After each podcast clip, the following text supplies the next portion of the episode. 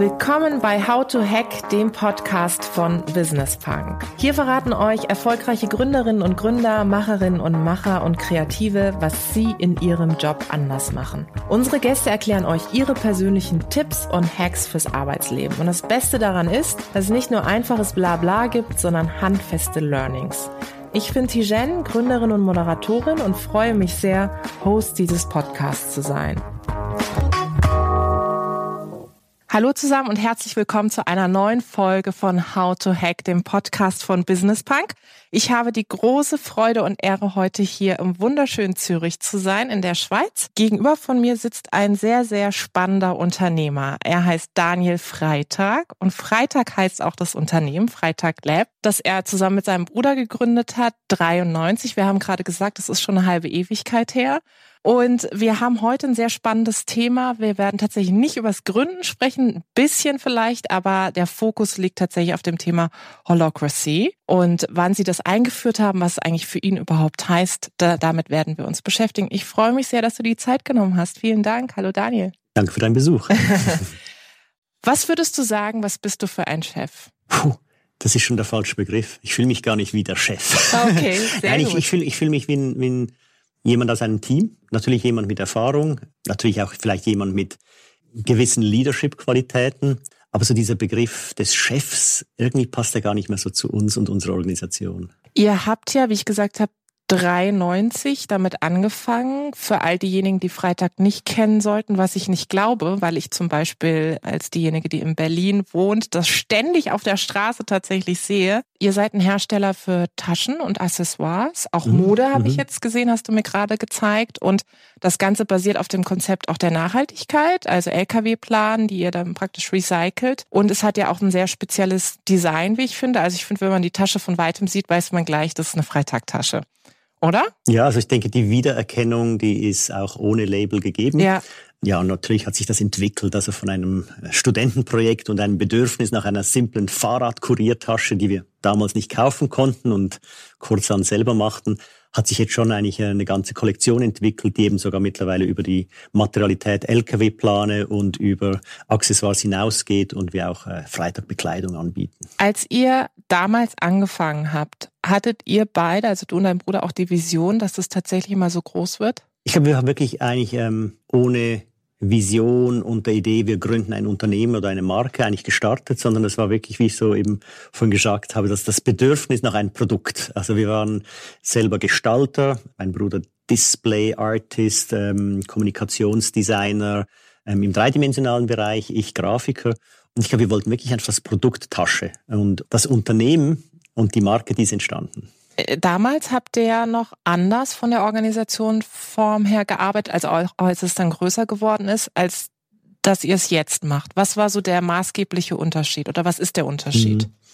Also klar, das ist so diese Startup-Geschichte, wo man eben eigentlich voll auf die Sache fokussiert mhm. ist und alle machen alles. Es ist Allround, es ist ein Team von Freunden, das sich äh, gegenseitig unterstützt und dann kommt so die Phase des Professionalisierens und natürlich plötzlich auch, ähm, ich habe wie gesagt eine Lehre als Grafiker gemacht Mhm. und dann danach fing die Selbstständigkeit Mhm. an. Also ich hatte jetzt nicht so quasi Industrieerfahrung oder kannte die Branche, sondern das ist eigentlich dann natürlich stark auch über das Team, das zu uns gestoßen ist. Eigentlich wurde auch Know-how an uns herangetragen und wir haben dann viel gelernt, teilweise auch gelernt, wie wir es nicht tun möchten. Und das war sicher so diese Phase des Professionalisierens und wo man plötzlich dann eben so, ja, merkt, man macht vielleicht gar nicht unbedingt das, was man eigentlich ursprünglich tun wollte oder wo man auch seine Talente sieht. Und da haben wir, denke ich, schon vielleicht sehr früh angefangen zu sagen, okay, ähm, ich glaube, wir sind die Kreativen, ich glaube, wir möchten auch da unser, unser Fokus behalten und haben dann eigentlich auch oft so diese Geschäftsführung eigentlich abgegeben, haben dieses Gefühl gehabt, das haben wir nicht gelernt, da holen wir uns jemanden, Mhm. der uns da ergänzt, ja, das Betriebswirtschaftliche. Da sind dann teilweise schon auch so Führungs- und Managementstile reingerutscht, die vielleicht zwar ähm, ihren Effekt hatten, aber vielleicht auch so, ja, sagen wir, uns auch gezeigt haben, dass es vielleicht nicht ganz unsere Kultur oder unsere DNA ist und, und da haben wir vielleicht auch über die Jahre dann eigentlich festgestellt, ja, wie stellen wir uns denn eigentlich unser Unternehmen vor? Wie soll das organisiert sein? Wie ist der Umgang? Wie ist das Teamwork? Wie ist die Organisationskultur? Mhm. Jetzt ist ja dieses Konzept der Holocracy wird ja so und so diskutiert. Ne? Also ich finde, wenn man sich damit ein bisschen beschäftigt und auch rumrecherchiert, sieht man ganz viele Artikel, die sagen, oh, das ist die Form, die zu unserer Zeit passt. Es gibt andere, die sagen, das kann auch irgendwie gar nicht funktionieren. Was würdest du sagen, was ist denn das, was es am Ende des Tages auch konkret ausmacht? Also wie lebt ihr das?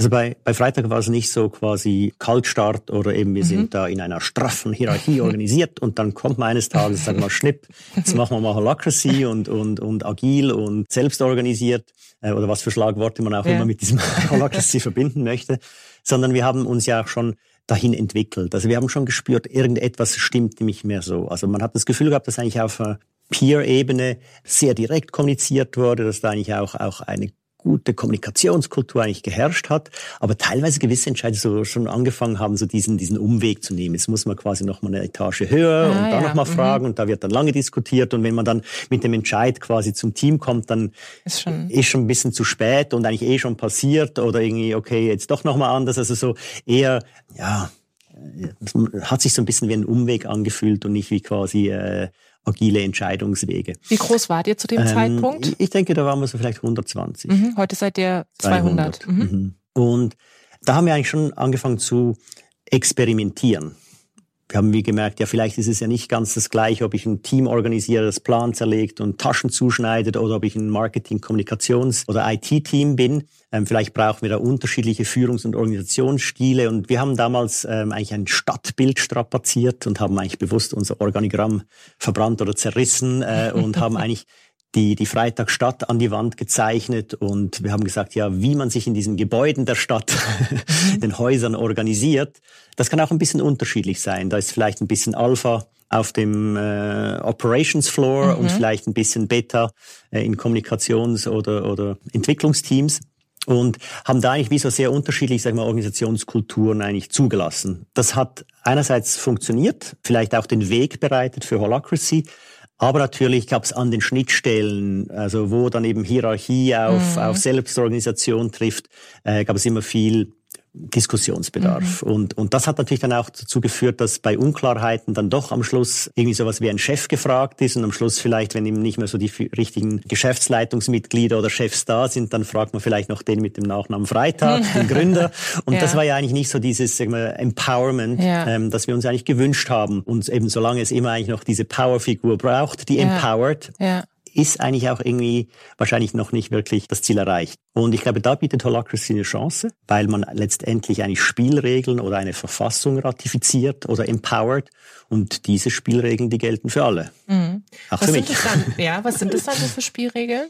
Ich glaube, was ganz wichtig ist, ist eigentlich das Auseinanderhalten von diesem taktischen, operativen Austausch. Mhm. Ähm, dafür gibt es ein Meetingformat, das Tactical Meeting mhm. und eigentlich dem On the Job, also der Weiterentwicklung der Organisation, der Governance-Ebene und dass man das eigentlich sehr strikt auseinanderhält. Ich glaube, das ist, das ist sehr dankbar und hilfreich und wahrscheinlich auch das, was viele ähm, Sitzungen in klassisch organisierten Unternehmen sehr lange macht, weil man diese Ebenen vermischt. Man merkt, es ist eine unklare Verantwortung, es mündet vielleicht in einen Vorwurf, diskutiert er doch um die Sache und letztendlich äh, merkt man, dass äh, nach statt einer Stunde Meeting mm. man nach äh, drei Stunden aufsteht und eigentlich trotzdem keinen Entscheid hat.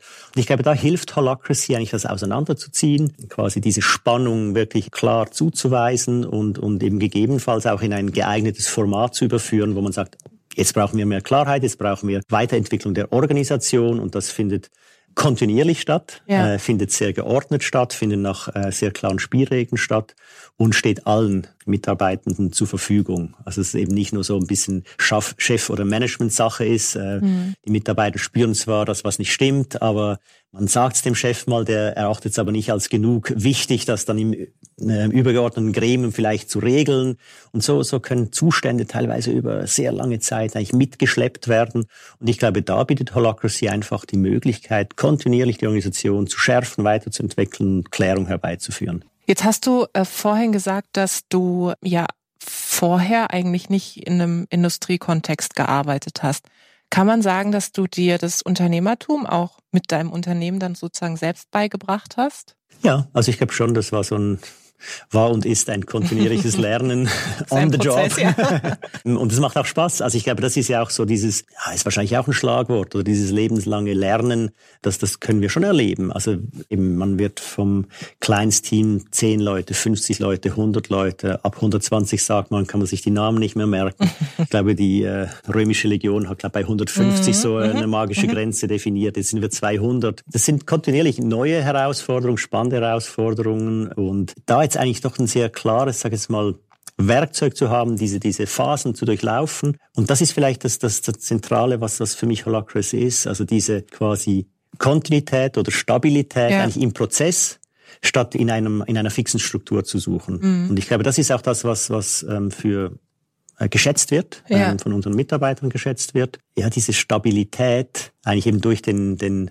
Prozess, in den man vertrauen kann, eigentlich kommt. Ja. Würdest du sagen, ihr seid dadurch innovativer und schneller geworden? Ich denke schon. Innenblick ist immer, dass man die Baustellen sieht, ja. aber ich habe das Gefühl, die werden jetzt auf vielfältiger, viel breiter abgestützt werden, diese Baustellen bearbeitet. Ja, und du hast gerade gesagt, es ist im Grunde so, dass die einzelnen Abteilungen ja auch unterschiedlichste Führungsmodelle dann haben, richtig? Das war damals. Das war damals. Ähm, das mhm. war quasi diese, ähm, eben wir nannten es damals so ein bisschen diese Beta-Organisation mhm, okay. oder dieses Stadtbild. Ja.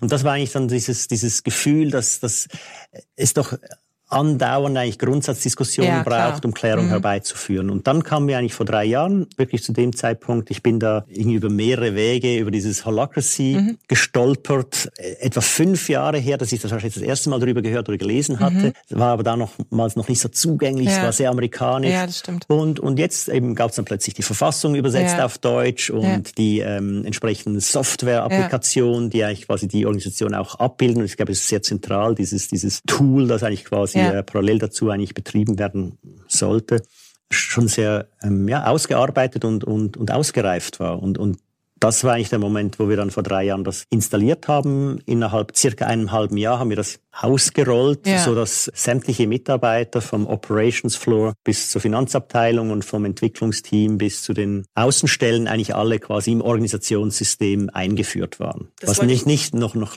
lange, nicht heißt, dass es damit abgeschlossen, abgeschlossen ist, ist genau. sondern das heißt, ab da konnte man eigentlich mit allen anfangen und müssen wir nach wie vor eigentlich auch weiter dran arbeiten. Ja, weil du gerade gesagt hast, das ist eigentlich ein ongoing Prozess. Mhm. Also ich stelle mir das schon absolut herausfordernd vor, eine Organisation, die jahrelang so gearbeitet hat. Und jetzt ist es ja auch so, das sieht man ja auch bei, bei äh, tatsächlich in der Industrie, bei großen Corporates, die mhm. tun sie ja auch massiv schwer damit, irgendwie mal eine kleine Sache zu verändern, zum Beispiel eine Meetingkultur mhm. oder so. Mhm.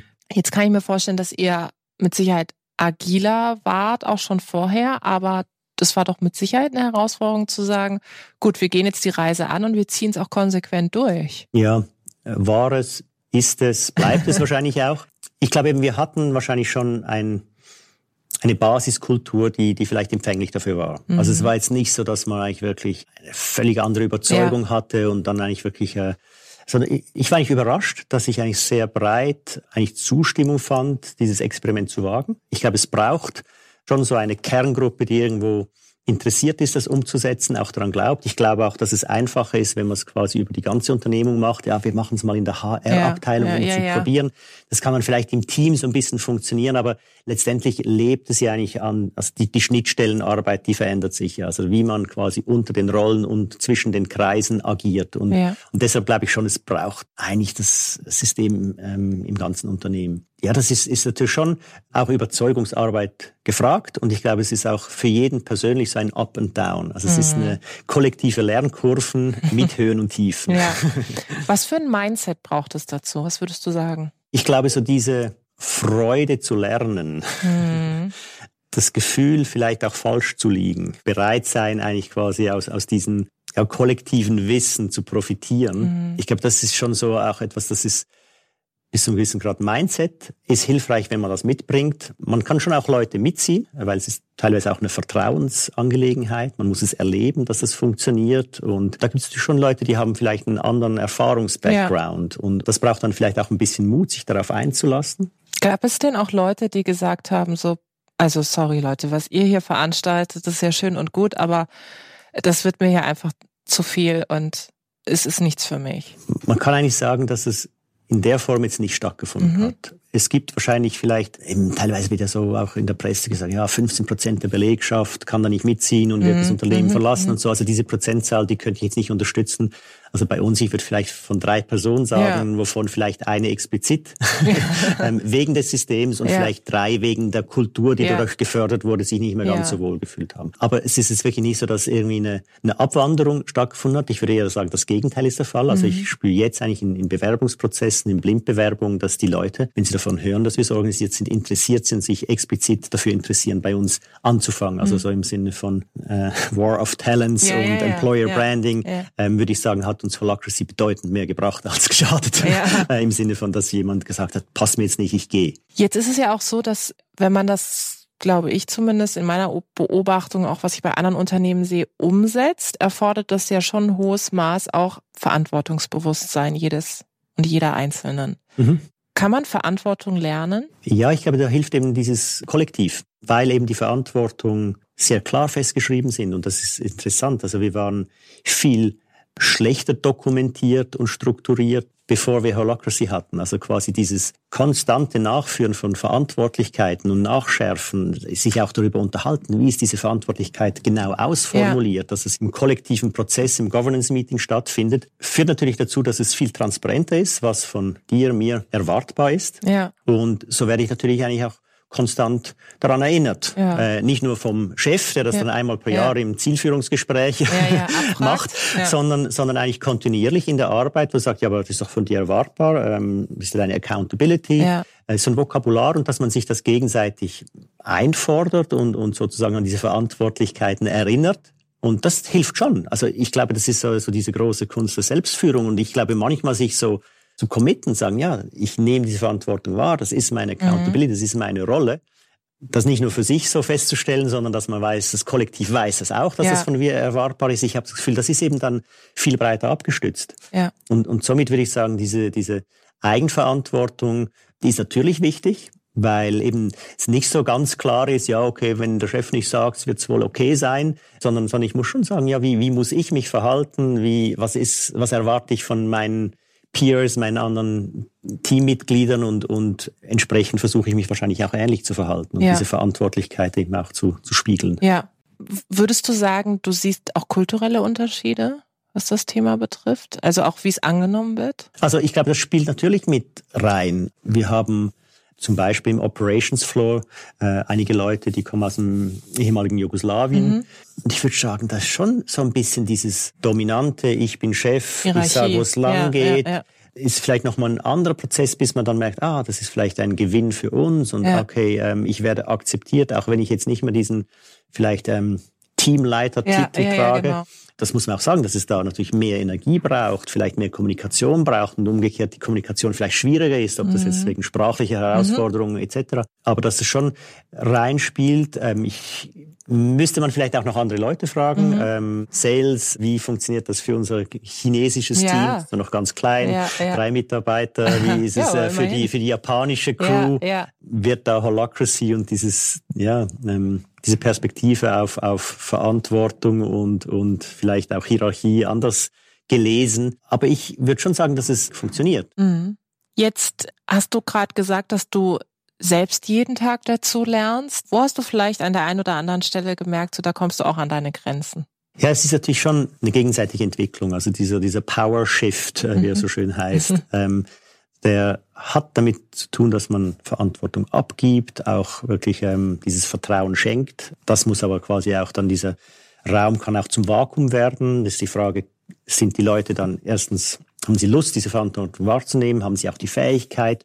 Und das ist, das muss so eine, ein bisschen eine, eine synchrone Bewegung sein, weil sonst fällt man eben in so ein Vakuum, vielleicht in sein Verantwortungs- oder Machtvakuum, was auch immer. Und, und das braucht schon Disziplin, dass man merkt, ja, ja, wo ist es dann eben doch noch an mir, eigentlich dieses Vakuum wieder zu füllen? Mhm. Es gibt diesen schönen Begriff der Heroic Action. Mhm. also wenn es eben nicht dokumentiert ist, Verantwortung mal reinzuspringen, es eben trotzdem zu tun oder die Erfahrung, die man hat oder vielleicht eben bin ich trotzdem als Inhaber, habe ich vielleicht mal noch eine, eine Spannung oder eine andere ja. Spannungshöhe und es ist dann halt auch meine Rolle, quasi das kundzutun und wo steht man damit jemand anderem im Weg, sich zu entwickeln. Ich glaube, das, das, ist, das ist schon ein, ein anspruchsvoller Weg. Also wo kann ich mich zurücknehmen? Wo bin ich so diszipliniert zu sagen, ups, warum fragst du mich das? Ja. In welcher Rolle sprichst du mich jetzt an? Ja, ja, ja, verstehe. Ähm, mhm. Weil es teilweise auch so diese Absicherung ist. Klar. Äh, du findest du das gut? Ja. Und ich merke so, ja, ich habe zu fast allem was zu sagen. Ja. und dann sage ich auch was, äh, aus vielleicht, äh, weil ich auch helfen möchte. Aber dass ich da vielleicht dann auch mehr Disziplin an den Tag lege und sagen, du, also schön, dass du mich fragst, aber in welcher Rolle ja, ja. sprichst du mich überhaupt an? Ja. Habe ich überhaupt etwas mit dieser Entscheidung zu tun? Oder ist es nicht an dir, das zu tun? Und wenn du mir das an der Kaffeemaschine erzählen willst, dann freue ich mich, aber eigentlich tut's nichts zur Sache. Und das braucht so, so ein bisschen Disziplin gegenseitig, äh, dass so diese, diese alte Muster nicht, nicht quasi, ja, dann noch so, so eine, eine Schattenorganisation bilden. Und da fällt man schon immer wieder mal rein und, und merkt, dass man quasi jetzt gerade den Moment verpasst hat, mhm. ähm, mhm. weil man zu sehr auf die Sache fokussiert Klar. war und nicht auf die Struktur. Und weil es ja vielleicht auch vermeintlich schneller geht. Also wenn man erstmal denkt, naja, gut, wenn ich das jetzt irgendwie schnell hier an der Kaffeemaschine kläre, dann ist es geklärt, dann ja. kann es weitergehen und ist vielleicht effizienter. Aber so wie du sagst, wenn man es konsequent durchdenkt, ist es ja nicht effizienter, weil mhm. dann alte Rollenmuster wieder gelebt werden. Bist du denn perfektionistisch? Puh, ähm, ich finde nicht. Äh, So, wir machen eine kurze Pause und ich gehe mal hier ähm, durch die Gegend, mache eine kurze Umfrage. Nein, es, es gibt wahrscheinlich schon äh, Leute, aber ich glaube, das ist eher im privaten Umfeld, wo man das Gefühl hat, ich, ja. sei, ich, ich hätte da vielleicht einen zu hohen Anspruch, sei zu detailversessen. Ähm, umgekehrt glaube ich eben so diese Liebe zum Detail, ist auch etwas, was man spürt, dass da quasi Herzblut drin ist und, es einem eben nicht egal ja. ist, wie ja. es ist. Und ich glaube schon, dass das ich eine eine Großzügigkeit entwickelt habe. ja, wirklich so. Also und das finde ich, äh, Halakris hat da diesen diesen äh, schönen Spruch, uh, safe enough to try. Ja. Und, und, und der wird jetzt immer wieder mal ausgesprochen, auch von mir oder uns, wenn ich jetzt meinen Bruder mit einbeziehen mhm. möchte. Und, und das ist, glaube ich, lernt man auch. Also eher mal dieses Vertrauen zu schenken, safe enough to try. Und die, ja, die Schnelllebigkeit der Zeit hat ja auch den Vorteil, dass man vielleicht auch Fehler schneller vergisst. Mhm, ja, ja, klar. Großzügigkeit ist ein mhm. schönes mhm. Wort, das würde ich übernehmen in Zukunft. Auch bei mir, weil ich sagen, ich bin jetzt großzügig. Du hast gerade deinen Bruder erwähnt. Du hast mit Sicherheit tausendmal die Frage gestellt bekommen. Ich mache es trotzdem mhm. nochmal.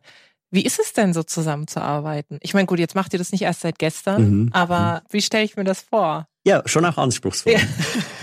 Nein, also einerseits glaube ich, ist es natürlich wunderbar, dass man ja. so Vertrauen hat und dass es quasi auch so ein bisschen fast ein unzerstörbares Vertrauen mhm. ist, weil, weil man weiß, man wird Gebrüder bleiben und natürlich kann man sich unendlich verstreiten und, und es gibt wahrscheinlich auch Brüder und Schwestern, die kein Wort mehr miteinander mhm. sprechen. Mhm. Aber ich glaube, das, das ist schon ein sehr großes Grundvertrauen da. Ich glaube aber, es ist ein jetzt auch die letzten 25 Jahre mussten wir eigentlich unsere Beziehung immer wieder neu verhandeln. Mhm. Und ich denke, es ist jetzt auch ähm, eine Phase oder eine Größe, was, was auch ähm, schon anspruchsvoll äh, wird, zu sagen, ja, wenn wir jetzt unterschiedliche Ansichten haben, ja, wie kompatibel ist es oder muss es überhaupt sein oder, oder ist es okay, wenn ich meinen Weg gehe und für mich ein, quasi äh, eine Arbeitsumgebung gestalte, die meinem Stil entspricht und, und was braucht er, um, um das Gefühl ähm, zu haben, produktiv zu sein oder sich, sich entfalten zu können. Und das muss schon immer wieder neu verhandelt werden. Und diese Verhandlung, die, die kann man manchmal aufschieben, die muss manchmal eskalieren.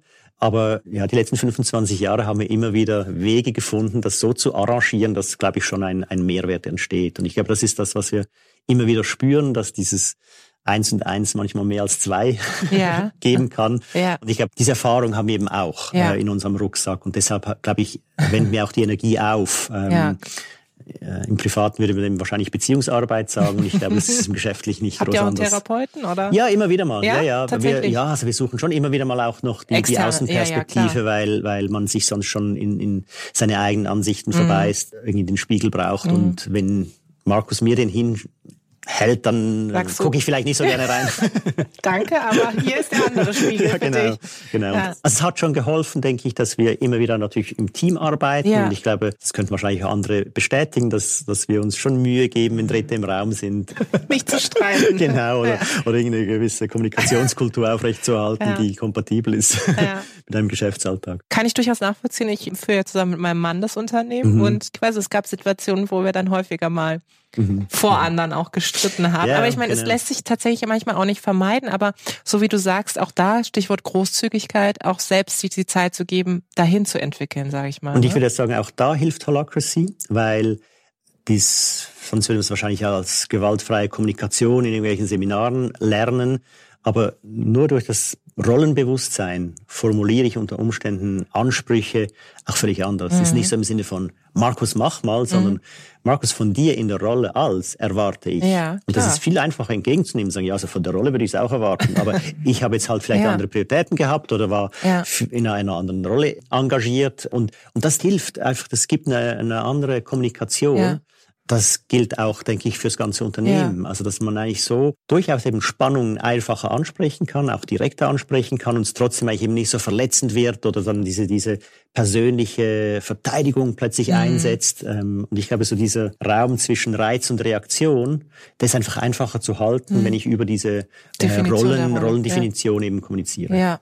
Jetzt hatten wir vorhin kurz darüber gesprochen, dass du auch gesagt hast, naja, es ist relativ schwierig, das Konzept zu übersetzen oder zu gestalten, jetzt nur für einen Bereich, auch in einem Unternehmen. Mhm. Jetzt hören ja aber vielleicht Leute da draußen zu, die sagen, naja, ich bin ein Teil einer riesengroßen Organisation.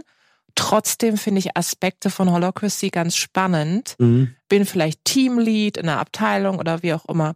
Gibt es da Dinge an Tipps, wo du sagen kannst, das würde euch vielleicht helfen, das zumindest im Kleinen zu leben und umzusetzen? Es sind ja eine Art Muster, die mhm. die Holacracy vorgibt. Und ich glaube, diese Muster, die kann man eigentlich durchaus ohne Holacracy als, als Organisationsstruktur für die ganze Firma oder für das ganze Team eigentlich quasi leben. Also kleines Beispiel, die, die Holacracy-Meetings beginnen halt mit diesem Check-in und hören auf mit diesem Check-out. Mhm. Dafür brauche ich nicht Holacracy, ja. um erst eine Befindlichkeitsrunde zu machen. Und wenn man das äh, sagen wir, auf eine sympathische Art mal vielleicht verargumentiert, warum das stattfinden kann, was das bringen soll, dann hat man auch nicht das Gefühl, oh, jetzt kommt da die ESO-Runde, ja, sondern, ja, sondern zu sagen, hey, okay, ja, ich war gestresst, weil, ähm, keine Ahnung was, mein Kind krank ist und ich nicht in die Krippe bringen konnte und aber jetzt habe ich es geschafft, jetzt bin ich hier, ja, jetzt bin ich Let's beim go. Thema. Und das hat vielleicht hilft das, dass man das mal ausgesprochen hat und dann merkt man, ah, also diese Tension, die kommt nicht von der Sache, mhm. sondern vielleicht eben von, von, von Privaten und, und, und so, so eine Check-in-Runde, um wirklich im Meeting anzukommen als Beispiel oder dieses Check-out, das eben quasi eine ref kleine Reflexionsrunde war. Ja, wie war das jetzt? Ähm, ja, ich, sich, sich Instant Feedback zu geben und nicht eben zu warten, bis was eskaliert oder aufgestaut hat oder dann äh, darauf hoffen, dass der Chef im Jahresgespräch das dann dem äh, Kollegen oder Kollegin sagt, sondern eben so eine ähm, Checkout-Runde zu nutzen, sich, sich ehrliches, konstruktives Feedback zu geben.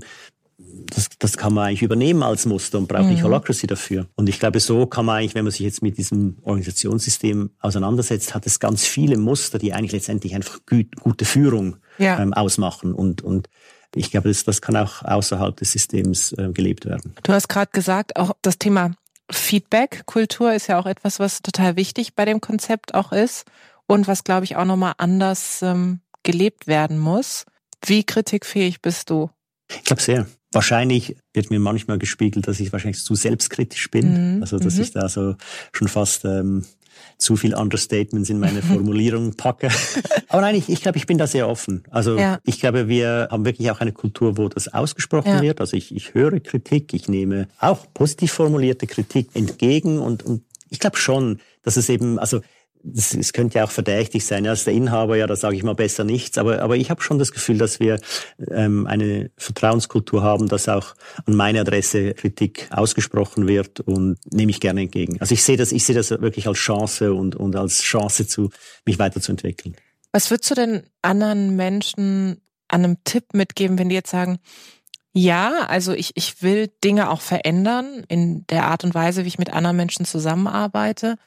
Aber mir fällt es wahnsinnig schwer, genau an diesem Punkt diese Kritik, also das nicht an, also nicht zu persönlich zu nehmen. Mhm. Weil es mich irgendwie angreift. Also ist so das Thema, was du vorhin sagtest, mit diesen Rollen, mit dieser Sprache zum Beispiel ein Modell, was tatsächlich hilft? Das hilft und ich glaube, wir sind oft einfach zu schnell. Also das mhm. heißt, ich, ich meine eigentlich schon zu verstehen, was der andere sagen wollte und reagiere schon. Ja, ja, genau. Und einfach, ich habe so dieses, in dieser schnelllebigen Zeit, dich die Zeit zu nehmen, zu verstehen, nachzufragen. Wie meinst Verstehe. du das? Warum mhm. sagst du das? Ah, okay. Also Aufnehmen, ich, ich glaube, das, das ist schon das, was, was ähm, natürlich hilft. Also und, und einfach mal wahrscheinlich dann völlig eine andere, sagen wir, Dialogqualität entwickelt. Also nicht quasi erstes Statement, dann gleich Verteidigung, Gegenargument, sondern einfach nur mal verstehen wollen, mhm. was Sache ist. ähm, was Sache ist. Ja. Und, und, ich glaube, das, das, das gibt ja dann auch ein Forum dem, dem anderen, äh, sein, seine Spannung abzubauen, abzubauen zu kommunizieren, loszuwerden. Ja, und, und ich glaube, das ist eben das, was wird wahrscheinlich dann zum Unwort des Jahres im Unternehmen, das Wort Spannung.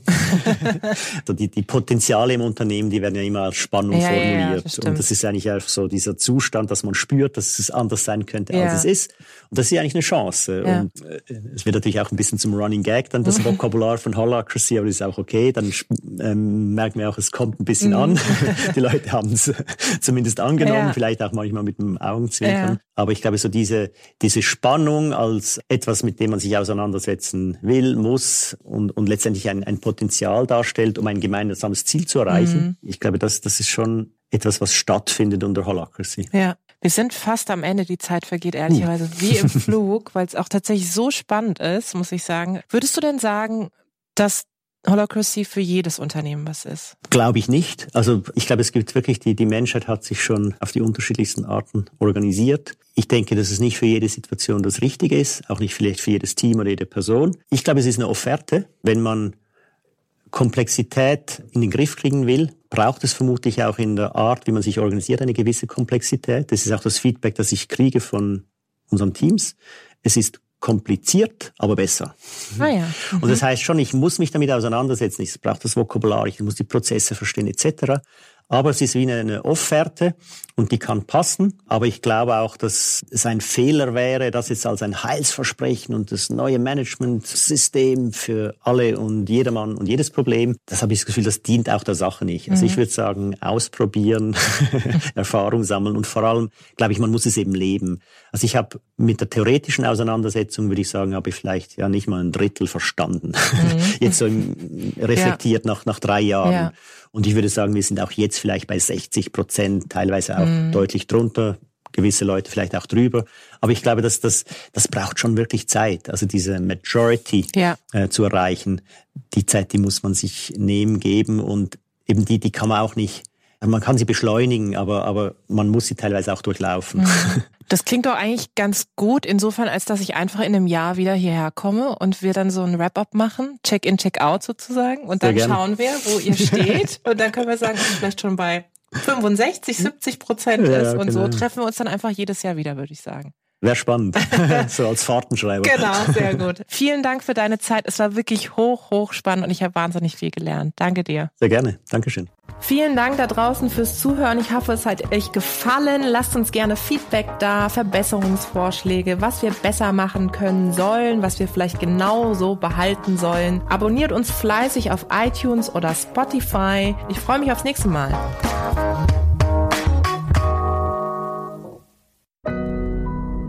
Audio Now.